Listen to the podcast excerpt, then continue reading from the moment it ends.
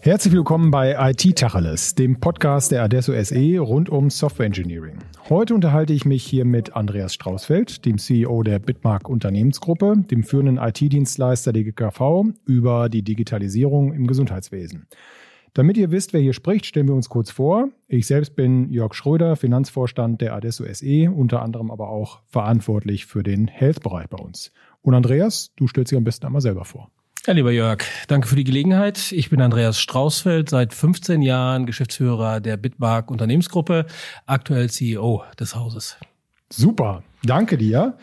Und typischerweise starten wir den Podcast mit so einer Partyfrage. Also erzähl doch mal unseren Zuhörern, wie du die Digitalisierungsstrategie des deutschen Gesundheitswesens abends um 0 Uhr auf einer Party bei einem Glas Wein erklären würdest. Partyfrage ist äh, schon cool, muss ich sagen.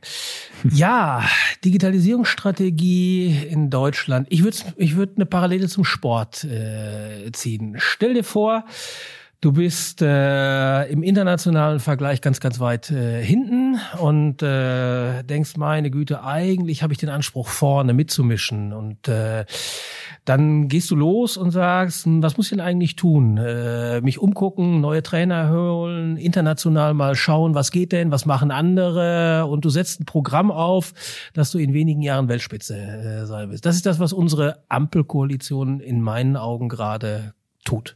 Das ist spannend und Sport ist ein schönes Bild dazu. Man will ja auch lieber vorne sein. Ähm, da fallen mir zwei Fragen zu ein. Vielleicht mal die erste. Ähm, warum erst jetzt? Warum wollte man nicht vorher schon vorne sein?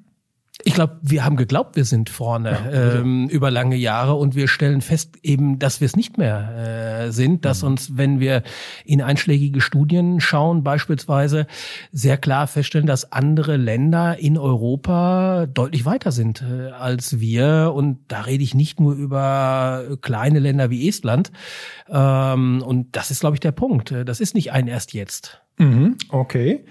Und wenn es jetzt darum geht, nach vorne zu kommen, äh, wirklich auch vorne mitzurennen, worum geht's denn dabei ganz genau? Das BMG hat ja so eine Digitalisierungsstrategie aufgesetzt, erlassen, wie mhm. auch immer. Was sind da so die Hauptpunkte, die uns nach vorne bringen sollen? Ja, ist Digitalstrategie Gesundheit und Pflege, mhm. ähm, wenn man es sehr präzise nimmt. Ich würde mich tatsächlich mal so ein bisschen auf Gesundheit äh, fokussieren hier. Pflege ist sicherlich auch einiges zu tun, aber das lassen wir mal ein bisschen gedanklich im Moment mal äh, beiseite. Ich denke, wir haben ein Kernelement äh, hier, über das alle irgendwie reden. Das ist diese elektronische Patientenakte, über die mhm. wir Moment. Äh, wir haben mehrere Stufen der elektronischen Patientenakte jetzt entwickelt nach Spezifikation der Gematik. Das ist auch alles pünktlich fertig äh, geworden. Wenn wir uns den Nutzungsgrad angucken dieser elektronischen Patientenakte, dann ist dieses Opt-in-Modell, äh, wie mhm. wir es mhm. heute in Deutschland gebaut haben, sicherlich eins, was nicht zukunftsträchtig äh, mhm. ist. Und da hat sich tatsächlich ja schon im, im Koalitionspapier abgezeichnet, dass die Ampelkoalition hier aktiv werden wird, hat das jetzt auch äh, umgesetzt und äh, wird in ein Opt-out-Modell ähm, mhm. steuern, so wie es in anderen Ländern schon durchaus üblich ist und erhofft sich damit bis zum Jahr 2025 80 Prozent der gesetzlich Versicherten mit der elektronischen Patientenakte auszustatten. Und ähm, das ist natürlich eine Durchdringung ähm, im deutschen Gesundheitswesen. Die braucht es äh, einfach, um solch eine zentrale Plattform ans Fliegen zu kriegen. Ja. Ich glaube auch, genau. Also EPA, elektronische Patientenakte, ist der Kern dieser Strategie. Was hat denn genau der Versicherte respektive Patient von dieser elektronischen Patientenakte? Naja, also nicht nur der Versicherte hat was davon, da kommen wir aber vielleicht gleich nochmal ähm, mhm. dazu. Wir, was, was geht in eine Patientenakte rein? Das muss man sich ja eigentlich als allererstes mhm. äh, mal fragen. Und wenn wir da genau hingucken, dann sind das ja vielfältigste Dokumente, insbesondere von der Leistungserbringerseite. Äh, mhm. Also im Grunde müssen wir dahin kommen, und da krankt es übrigens heute äh, noch dran, müssen wir dahin kommen, dass automatisiert im Grunde bei jedem Arztbesuch ähm, das, was in das Arztinformationssystem oder Praxisverwaltungssystem geschrieben wird, dass das äh, in geeigneter Form auch in die EPA gespeichert wird, weil nur dann ist permanent für den Versicherten, für den Patienten im Grunde seine Krankengeschichte äh, verfügbar. Nicht nur für ihn, sondern eben auch bei einer Weiterbehandlung äh, dann für andere Leistungserbringer, ob im mhm. Krankenhaus, ob bei spezialisierten Ärzten, die nicht Hausärzte sind oder bei anderen äh, Behandlungen. Das wollen wir ja. Wir wollen ja zu einer besseren medizinischen Versorgung durch die elektronische Patientenakte äh, kommen. Wir wollen Doppeluntersuchungen ähm, mhm. vermeiden, all solche Elemente. Und äh, da sehen wir schon, das Ding hat Wert auf der Versicherten, auf der Patientenseite und es hat Wert halt auch auf der Leistungserbringerseite. Immer aktuelle Informationen, immer einsehbar und daraus ableitbar halt ähm, bessere Versorgung, bessere Behandlungsmöglichkeiten und vielleicht auch Daten für Zukunftsforschungszwecke äh, in der mhm. Zukunft. Ja. Das klingt alles mhm. sinnvoll und Opt-out heißt ja dann, ähm, der Standard heißt, es gibt eine elektronische Patientenakte. Wenn ich das als Versicherter oder Patient nicht will, muss ich mich aktiv dagegen entscheiden. Ähm, machen denn alle, die das befüllen sollen, das sind ja dann primär die Leistungserbringer, wie du das auch beschrieben hast, machen die auch alle mit und finden die das gut? Ja, also Stand heute ja nicht. Das ist ja, ja. unser Kernproblem. Weil wenn wir mal in Deutschland schauen, wir haben um die 700.000 elektronische Patientenakte. Das heißt aber nicht, dass das 700.000 Patientenakten sind, in denen Daten äh, mhm. sind. Die sind mal da und ich behaupte, in weiten Teilen sind sie leer mhm. äh, heute angelegt und dümpeln da als Speicher, als leerer Speicher rum. Und das ist tatsächlich eins unserer, unserer Probleme, ähm, die Befüllung von der Leistungserbringerseite. Mhm. Während der Bau der Patientenakte für die Kostenträgerseite, also für unsere Kunden, die Krankenkassen und für uns als Dienstleister verpflichtend war und auch Pönale bewährt war, mhm gab es diese Vorschrift auf der Leistungserbringerseite nicht. Ich behaupte, in einem hohen Maße sind die PVS und AES-Systeme heute noch nicht äh, in der Lage, ähm, das Ganze technisch abzubilden. Und dann bin ich noch nicht, habe ich noch nicht über die Akzeptanz bei den Ärzten geredet, dass das ein gutes Medium ähm, mhm. ist, was uns in der Summe in der Versorgung, in der Forschung weiterhelfen wird. Also lange Antwort für eine kurze Botschaft, nein, es machen mhm. noch nicht alle mit und deswegen muss, und das ist auch im Gesetz angelegt, die Leistungserbringerseite muss genauso verpflichtet werden, mhm. das ganze äh, Element Patientenakte zu äh, befüllen. Aber bitte auch so, dass es nicht zu Zusatzaufwänden äh, führt, weil wir wollen ja eins nicht. Wir wollen ja nicht den Arzt mit Verwaltungsaufgaben äh, zusätzlich befrachten. Der soll sich ja auf die Versorgung, die Behandlung seiner Patienten kümmern. Das heißt also, im Grunde muss das, ich sage immer vereinfacht, das Wegspeichern in ein AES-System muss gleich ein Wegspeichern in die Patientenakte äh, sein, ohne dass da Mehraufwand dahinter steht. Nur dann wird's äh, funktionieren. Dann wird funktionieren, glaube ich ehrlich gesagt auch. Jetzt sind wir ja in Deutschland. Ja. Und da geht es um Sozialdaten. Ja. Da spielt doch so ein Thema wie Datenschutz, Datensicherheit auch irgendwie eine Rolle, oder? Ja, DSGVO heißt ja, das äh, sehr schön. Kind. Ist ähm, natürlich ein Thema, wir merken, also für uns ist das ein, etwas, was wir seit 30 Jahren, hätte ich gesagt, äh, mhm. leben Datenschutz. Wir arbeiten als Bitmark immer und auch die Vorgängerorganisation immer mit Sozialdaten, mit persönlichen äh, Daten. Also wir haben Datenschutz immer groß geschrieben und schreiben das auch weiterhin groß. Das muss uns keiner erklären äh, dabei.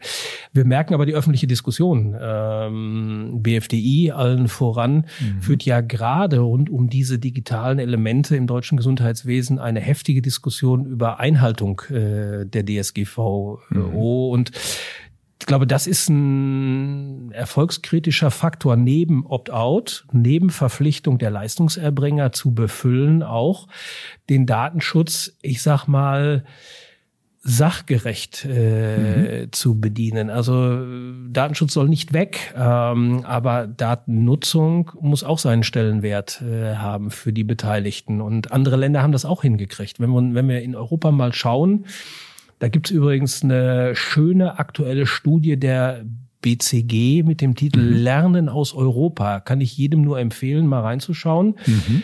Da ist sehr deutlich äh, abgetragen, wie andere Länder mit der DSGVO-Problematik übrigens um äh, Die das ja gehen. auch haben. Die das auch haben. Ne? Also genau. Datenzugriff auf der einen Seite, Datennutzung auf der anderen Seite mhm. ist sehr schön äh, dargestellt, wie im Norden, in Dänemark, in Schweden, in mhm. Finnland damit umgegangen wird über EPA, über E-Rezept als weiteres mhm. wichtiges Element, wenn wir uns die Massen angucken, die da elektronisch bewegt werden können, ähm, weiteres wichtiges Element in dieser im deutschen Gesundheitswesen digital zu machen, da kann man das sehr, sehr schön abtragen, ja, mhm. sehr schön erkennen. Sehr schön. Und jetzt sind wir ja ein Podcast für Software Engineering. Äh, vielleicht einmal auf Technologie und Produkt geschaut. Wie wird denn diese EPA gebaut? Was ist das für ein Stück, was da. Äh, ich hätte gesagt, das ist schlicht Cloud-Technologie, mhm. Äh, das, was wir da heute bauen mit unseren Entwicklungspartnern. Das ist Container-Technologie heute, mhm. Microservices äh, sind das.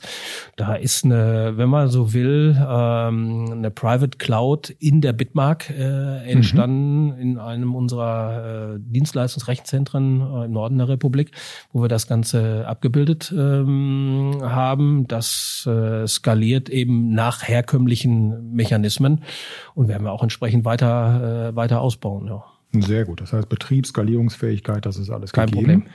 Problem. Ähm, und jetzt mal so aus der Produktsicht. Jetzt bin ich Patient respektive Versicherter und will die EPA nutzen. Wie mache ich das denn so ganz genau? Wie komme ja. ich da dran? Ja, ganz stumpf App Store aufrufen, ne? Mhm. Äh, entweder Android oder oder Apple mhm. runterladen, äh, einmalig einrichten. Da haben wir übrigens auch so eine kleine äh, Hürde. IAM heißt dieses, mhm. äh, kennt.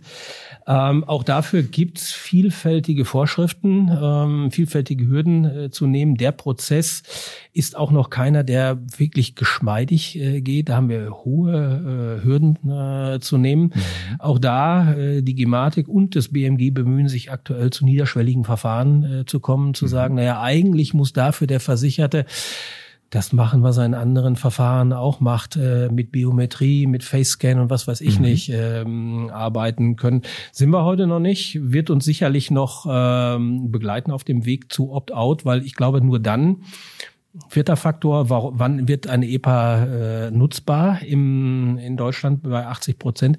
Wenn diese niederschwelligen Zugangsverfahren ja. äh, da sind, nur dann wird man das äh, in der Breite nutzen wollen. Und äh, da müssen wir einfach arbeiten. Die Gematik tut das, finde das sehr vernünftig, sehr gut, was äh, Kollege Like Dieken da im Moment äh, mhm. mit seiner Mannschaft macht. Und äh, nur so wird's wird's gehen, ja. Mhm. Für den Nutzer muss es einfach sein. Jetzt sagtest du vorhin einfach in den äh, App Store gehen und runterladen, aber da gibt's ja jetzt nicht die eine eine EPA-App, oder? Also das läuft dann über die Krankenversicherung oder wie genau komme ich an die richtige App? Doch, du würdest heute tatsächlich nach deiner Krankenkasse und der EPA-App so, äh, ne? suchen. Mhm. Die ist heute zumindest bei uns noch eigenständig. Und jetzt sind wir wieder so ein bisschen bei Software-Technologie, Entwicklung. Mhm. Ähm, wir sind auf der Reise. Wir, wir haben mehrere Produkte, mehrere Komponenten, die wir jetzt Zug um Zug zusammenfassen. Äh, wir haben auch sowas wie eine Kassenservice-App. Mhm. Ähm, da würdest du sowas wie Einzugsermächtigung, Adressänderungen und sowas drüber abwickeln würden. Dann haben wir eine EPA. Ähm, wir haben uns irgendwann entschieden, vor zwei, drei Jahren das Ganze in einer Integrationsplattform zusammenzufassen, dass der Versicherte nur noch einen Touchpoint äh, hat. Ja. Wir nennen das Gesundheitscockpit. Mhm. Und in diesem Gesundheitscockpit fassen wir diese Kassenservices äh, zusammen, die klassische Kassen-App. Mhm. Äh, wir fassen Telematik-Services äh, zusammen. Darunter fällt die EPA, da fällt für uns gedanklich auch das E-Rezept äh, mhm. Darunter. Wir würden das idealerweise gerne mit reinbringen, weil wir haben in der Plattform sowas wie Medikationscheck, Wechselwirkungschecks ja, äh, etc. Wir stellen die elektronische Arbeitsunfähigkeit äh, da rein, auch als Element der Digitalisierung äh, aktuell.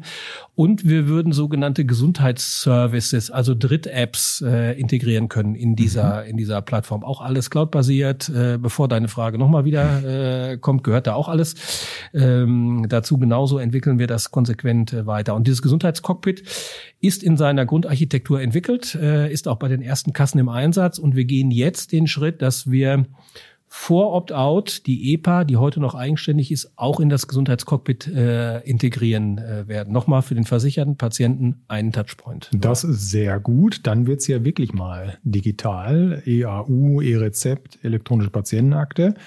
Ähm, und dann alles aus einer Hand. Wann ist das denn soweit? Oder was sind die wesentlichen Meilensteine, dass ich das als Versicherter auch wirklich nutzen kann? Naja, EPA ist fertig. Ähm, da gibt es laufend Releases, im Moment quartalsmäßig. Das nächste große Release ist das EPA Opt-out ähm, mhm. Release in 24 Richtung 25 äh, mhm. äh, rüber, um diese 80 Prozent zu gewährleisten. Das ist sicherlich ein signifikanter Meilenstein.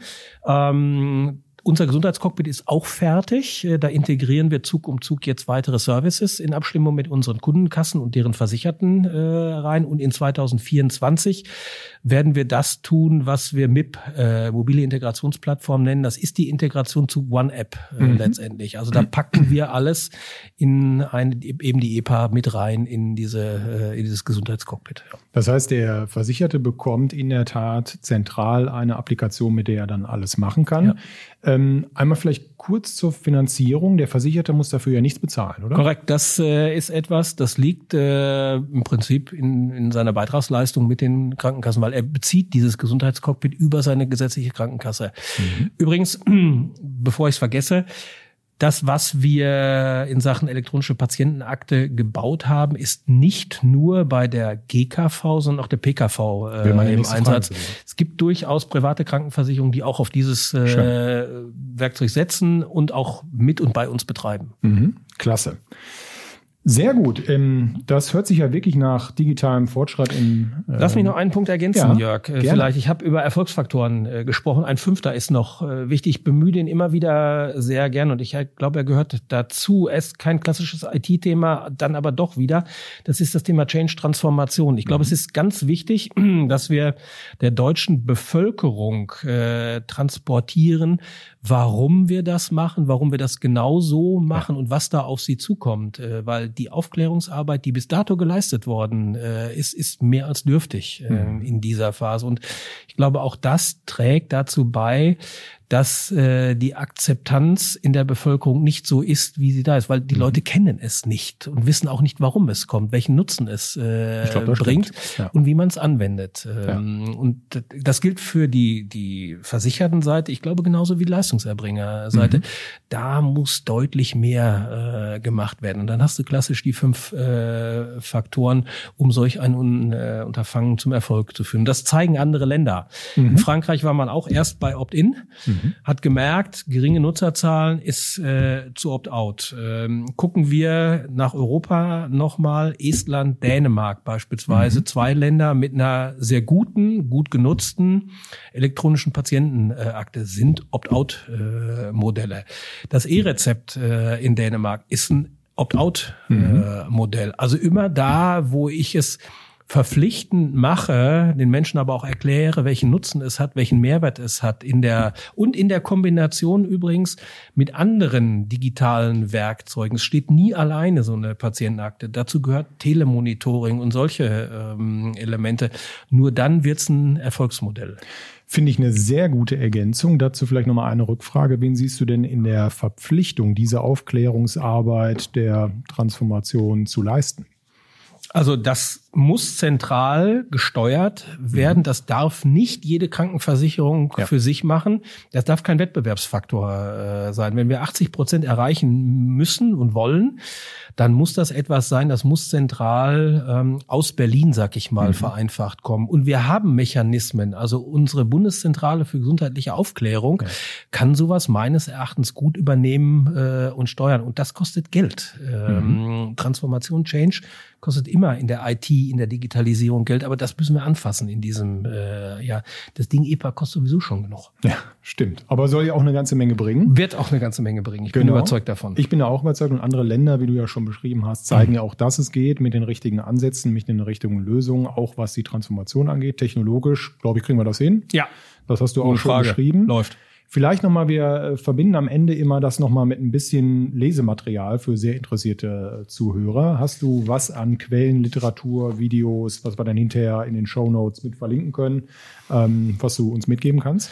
Also zum einen, äh, ich habe es eben schon gestreift, äh, stelle ich euch auch gerne zur Verfügung. Diese BCG-Studie mhm. ist lesenswert. Ähm, es sind 20 Seiten, äh, liefert einen guten Überblick über was macht Europa, mhm. weil man sieht da sehr schön, es gibt nicht dieses eine Erfolgsmodell, sondern es ist gute und da begrüße ich es ausdrücklich, was das BMG tut es schaut nach Best Practice äh, und schaut, was kann man auf Deutschland adaptieren. Ähm, das gebe ich euch gerne an die Hand. Könnt Super. ihr gerne mit äh, verlinken. Ich gehe davon aus, dass die BCG-Kollegen auch nichts dagegen ähm, haben. Ansonsten mh, vielleicht ein kurzer Blick sogar in eigener Regie oder in eigener Sache auf die auf die Bitmark-Seite, äh, ja. weil wir haben schöne kleine Videos ähm, in der Sehr Vergangenheit schön. produziert, wie wie funktioniert so eine äh, EPA, wie funktioniert Digitalisierung im deutschen Gesundheitswesen? Ich glaube, das äh, wäre lohnenswert zu verlinken. Das erfreut sich hoher Beliebtheit bei unseren Krankenkassen, Super. bei den Versicherten, die das gerne gebrandet zum Einsatz bringen. Also nehmt solche Sachen gerne ähm, dazu. Da können wir euch ein bisschen was an die Hand geben, natürlich, klar. Klasse, das werden wir verlinken. Dann sage ich ganz herzlichen Dank, Andreas. Schön, dass wir das heute machen können. Und möchte mich bei euch, lieben Zuhörern, verabschieden und sage bis zum nächsten Mal. Tschüss. Tschüss.